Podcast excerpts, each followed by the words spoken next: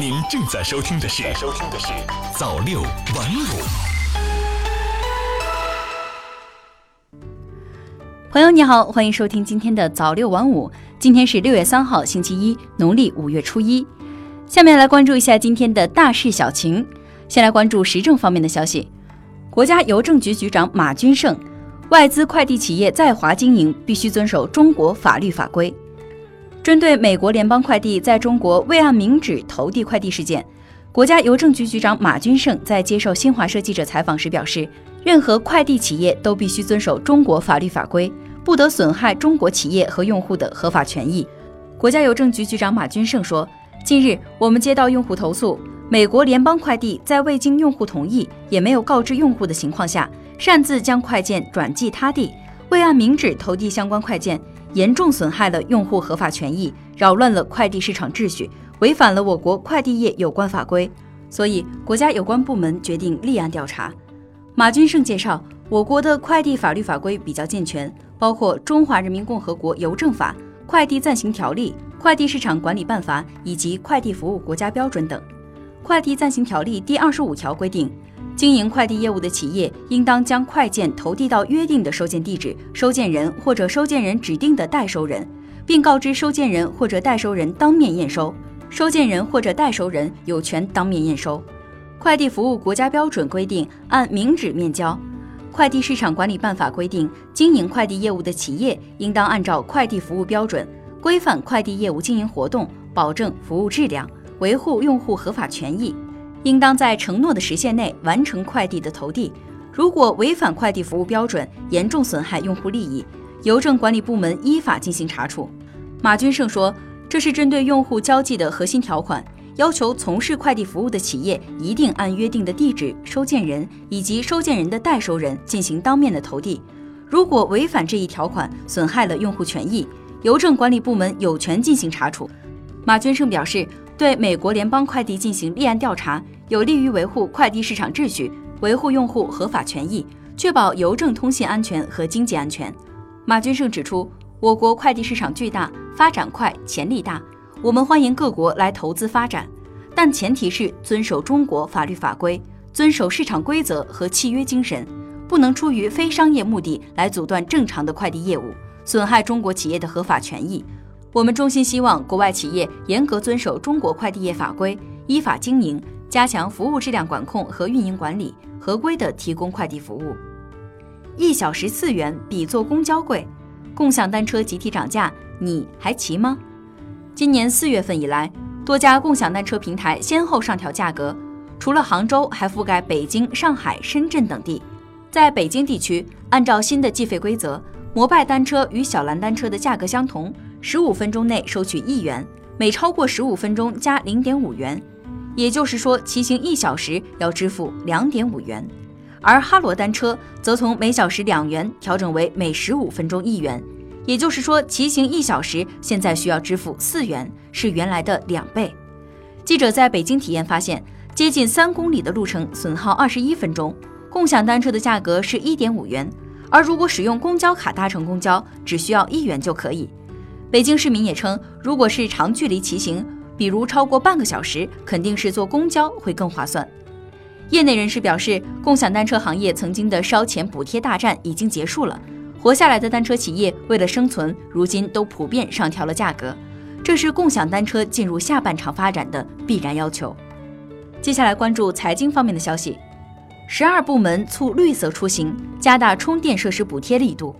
近日，交通运输部等十二部门和单位联合印发《绿色出行行动计划》，提出到二零二二年初步建成布局合理、生态友好、清洁低碳、集约高效的绿色出行服务体系，提出了二十一条具体行动措施。其中之一是加快充电基础设施建设，加快构建便利、高效、适度超前的充电网络体系建设，重点推进城市公交枢纽、停车场、首末站充电设施设备的规划与建设。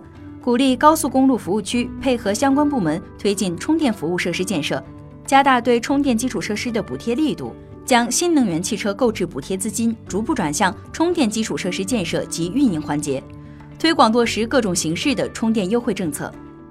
养老业六月份迎减税红包，明年市场规模有望达七点八万亿元。养老、托幼、家政等社区家庭服务业六月一号迎来税费优惠政策。国务院常务会议日前决定加大对养老、托幼、家政等社区家庭服务业的税费政策优惠。会议表示，从今年六月一号到二零二五年底，对提供社区养老、托育、家政相关服务的收入免征增值税，并减按百分之九十计入所得税应纳税所得额。同时，对承受或提供房产、土地用于上述服务的，免征契税、房产税、城镇土地使用税和城镇基础设施配套费。不动产登记费等六项收费，同时研究完善增值税加计抵减政策，进一步支持生活服务业发展，扩大员工制家政企业免征增值税范围。预计二零二零年市场规模有望达七点八万亿元。电子烟有毒，国家强制性标准正在批准，发布时间未定。真烟口感无害身体。电子烟作为一种新型的尼古丁传递系统，目前正在作为一种时尚产品畅销。电子烟市场也正飞速增长。当越来越多的人意识到真烟对身体的危害，却很少人意识到电子烟其实也被世界卫生组织等多个权威机构认定为危害并不比传统卷烟低的产品。加上国家缺乏相关标准和电商销售的易达性，行业鱼目混杂和参差不齐的现象不可避免。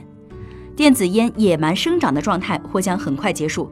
记者获悉。电子烟强制性国家标准已经审查完毕，目前正处于批准状态。按照项目计划时间表，年内应该要发布。再来关注科技方面的消息，我国稀土采选分离技术全球领先。在神话中，息壤是可以自己生长不息的土壤。如今，一种类似息壤功能的新型萃取沉淀剂面世了。其神奇之处在于，可与稀土形成固体萃合物，并可以反复萃取和循环使用。大大提高了稀土分离负极效率，有效避免了传统技术中大量三废污染。作为不可再生的稀缺性战略资源，稀土被誉为超级工业味精。当前，低成本稀土清洁生产技术成为世界性难题，是各国竞争拼抢的行业制高点。这项由中科院海西研究院厦门稀土材料研究所孙晓琪团队发明的科技成果，相关工作日前在国际期刊《施法冶金》上发表。使我国在稀土采选分离技术上继续保持全球领先地位。再来关注体育方面的消息，中国乒乓球公开赛，国乒包揽男女单打冠军。昨天，二零一九国际乒联中中国乒乓球公开赛落下帷幕，国乒主场完成双冠霸业。女单决赛中，陈梦四比一击败队友王曼玉，获得冠军。男单方面，马龙在击败日本选手张本智和后，与林高远会师决赛。最终，马龙四比零横扫林高远夺冠。最后，再来关注国际方面的消息。IEEE 声明更新，解除对华为员工编辑和同行评审活动的限制。美国纽约电气与电子工程学会今日发布最新声明称，IEEE 向美国商务部要求就出口管制条例在 IEEE 出版活动的适用性作出说明。目前，IEEE 已收到相关说明。根据新的信息。华为及其子公司的员工可以参加 IEEE 出版过程的同行评审和编辑工作。所有 IEEE 会员都可以继续正常参与 IEEE 的全部活动，无论他们的雇主是谁。波音737系列又出问题，机翼部分零件不合标准。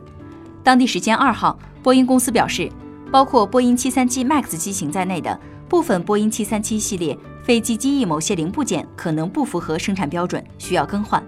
美国联邦航空管理局表示，这一问题可能导致飞机在飞行中遭到损害，并要求有关航空公司在十天内检查并维修相关零部件。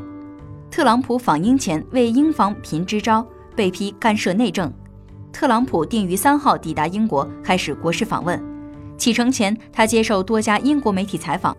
英国星期日《泰晤士报》一号发表对特朗普的专访，特朗普告诉记者。英方应该拒绝向欧盟支付大约三百九十亿英镑的分手费。如果欧盟方面没有满足英方要求，英方应该转身就走。同时，特朗普说，英国必须今年脱离欧盟，必须搞定这件事。按照他的说法，英国下一任首相应派独立党前领导人奈吉尔·法拉奇参与脱欧谈判。除英国脱欧事务，特朗普告诉英国媒体，他喜欢英国前外交大臣鲍里斯·约翰逊。后者是接替特蕾莎梅的绝佳人选。就特朗普的言论，英国最大反对党工党的党首杰里米·科尔宾六月一号在一份声明中说，特朗普总统试图决定由谁当英国下一任首相，这是对我们国家民主制度完全不可容忍的干涉。以上就是本期节目的全部内容，朋友再见。